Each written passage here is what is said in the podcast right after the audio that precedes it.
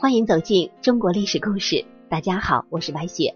咱们今天要带您一起走进的历史人物，他是刘瑾。咱们一想到古代的太监啊，就会想起那些特别可恶的身影。我们一提到这些人，可能就会恨得牙痒痒。到现在为止，想到他们只手遮天的样子，就让很多人感到非常痛心。我也相信，当我说到这里的时候，大家立马就会想到太监乱政最鼎盛的时期、最疯狂的时刻，那就是明朝了。在这个时期啊，明朝的太监们根本不把皇帝放在眼里，而且他们的权力甚至比皇帝还要大。所以很多人都觉得，因为他们太有手段，他们非常有政治手腕。可是啊，当我们仔细看一看，最后这些太监。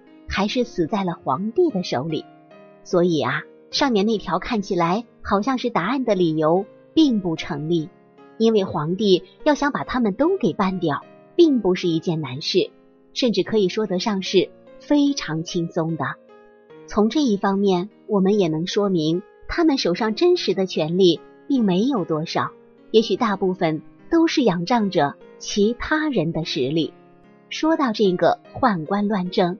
我想很多人都听过刘瑾的名字。刘瑾六岁的时候就入宫做了太监。明武宗即位之后，他和另外七个太监受到宠幸，组成了权倾一时的八虎，就是八只老虎。刘瑾有一个偶像叫王振，他是朱祁镇的心腹太监。也正是这个王振怂恿着皇帝朱祁镇亲自率兵征讨蒙古瓦剌。结果啊，一个土木堡之变，使得这个朱祁镇当了一年多的俘虏。后来，即使回到了大明王朝，他的弟弟朱祁钰已经做了皇帝，就把这个哥哥朱祁镇给囚禁了七年啊。七年之后，他终于熬死了弟弟朱祁钰，从而又重新坐上了皇帝之位。而这个王振正是朱祁镇的心腹太监。不仅如此。他还是刘瑾的偶像，非常的崇拜。他希望自己也能像王振一样权倾朝野，成为左右皇帝意志的人。明武宗朱厚照是一个很刚勇的人，他对飞禽走兽很感兴趣，喜欢玩一些弓箭、刀剑这些充满力气的东西。这个刘瑾啊，很是懂得投其所好，经常能够找到朱厚照喜欢的玩具。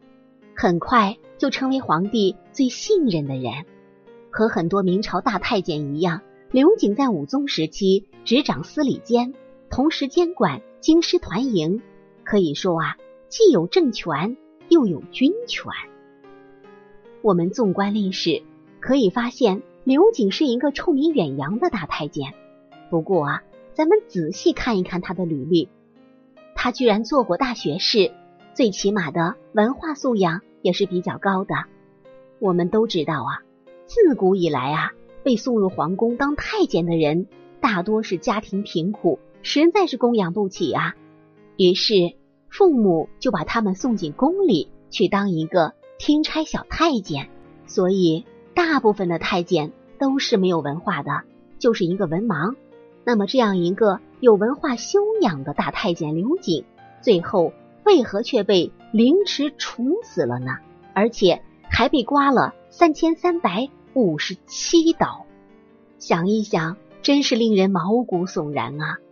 放在当时，只要是有人得罪了他，最后的下场非常凄惨。就算有的官员比他的职位大，也没有办法逃脱这一劫。可是最终，刘瑾却落得一个凌迟处死的下场，这算不算是？恶有恶报呢？那这中间到底又发生了什么呢？我们话说啊，这个明武宗整天躲在豹房里不问政事，朝廷其实是掌握在刘瑾的手里。当时的大臣们都称他为“立的皇帝”。在这里呀，白雪要给大家讲一讲什么叫做豹房。这个明朝的朱厚照，也就是正德皇帝，他建立的一个场所。关于这个用途啊。存在两种见解，一种认为是治理朝政的政治中心与军事技术总部，八欧房的谐音；另一种认为啊是正德皇帝，也就是朱厚照享乐的场所。这个大明王朝是历史上封建帝王豢养动物最鼎盛的时期，京城当中建有虎城、象房、豹房、博鸽房、鹿场、鹰房等多处饲养动物的场所。而朱厚照的这个豹房啊，大多就是用来游乐玩耍的地方。可以说啊，朱厚照就是一个贪图玩乐的，根本不理朝政。那么这个时候，这个所谓立的皇帝刘景，意思就是没有坐在龙椅上的皇帝。刘景利用手中职权滥杀无辜，只要有大臣敢反对他，少不了一顿暴打。至于横征暴敛、搜刮民财，更是日常操作。小 case 啦。更有意思的是，刘瑾坏事做的太多，竟然引发了八虎成员的不满。其中有一个叫张勇的太监，就和大臣杨一清联合起来，密谋扳倒刘瑾。正巧的是，这个时候安化王起兵反叛朝廷，明武宗派杨一清和张勇带兵平叛。两个人得胜回朝之后，张勇利用上交战报的机会。向皇帝揭发了刘瑾的十七条罪状。明武宗一开始不相信啊，但是在身边的人不断的鼓动之下，他亲自带人去抄刘瑾的家。在刘瑾家里，明武宗看到了金银珠玉、字画等价值连城的宝物，可是啊，他始终是一言不发，没有说话。其目的无非还是想保住刘瑾。可是就在明武宗沉默的时候，有人搜出了刘瑾经常随身携带的扇子，发现其中竟然藏着两把匕首。这位年轻的皇帝顿时勃然大怒啊！他开始相信张勇等人的说法了，认定刘瑾有反叛的心思。于是明武宗下令将刘瑾凌迟处死，并且把他制定的一系列政策全部废除。在明正德五年，也就是一五一零年的一天。北京城里人头攒动，喧闹不已，成千上万的老百姓聚集在刑场，观看朝廷对一名犯人的处决过程。这个罪犯啊，被绑在一根柱子上，刽子手拿着一把锋利无比的小刀，轻轻的划在他的身上。凄厉的惨叫声和老百姓们拍手称快的叫好声此起彼伏，形成了鲜明的对比。刘瑾接受凌迟处死的过程，在史书上有非常详细的记载。明武宗下令将他凌迟三天，因此在行刑的第一天，刽子手从刘瑾的胸腹部开始动刀，一共割了三百五十七刀，并且啊去掉了大拇指的指甲。当天晚上，刘瑾又被押送回监狱当中监禁。他感到肚子饿呀，还吃了两碗稀饭。第二天。他继续接受凌迟之刑，可是这个时候太阳刚刚升起，刽子手只割了几十刀，他就已经死了。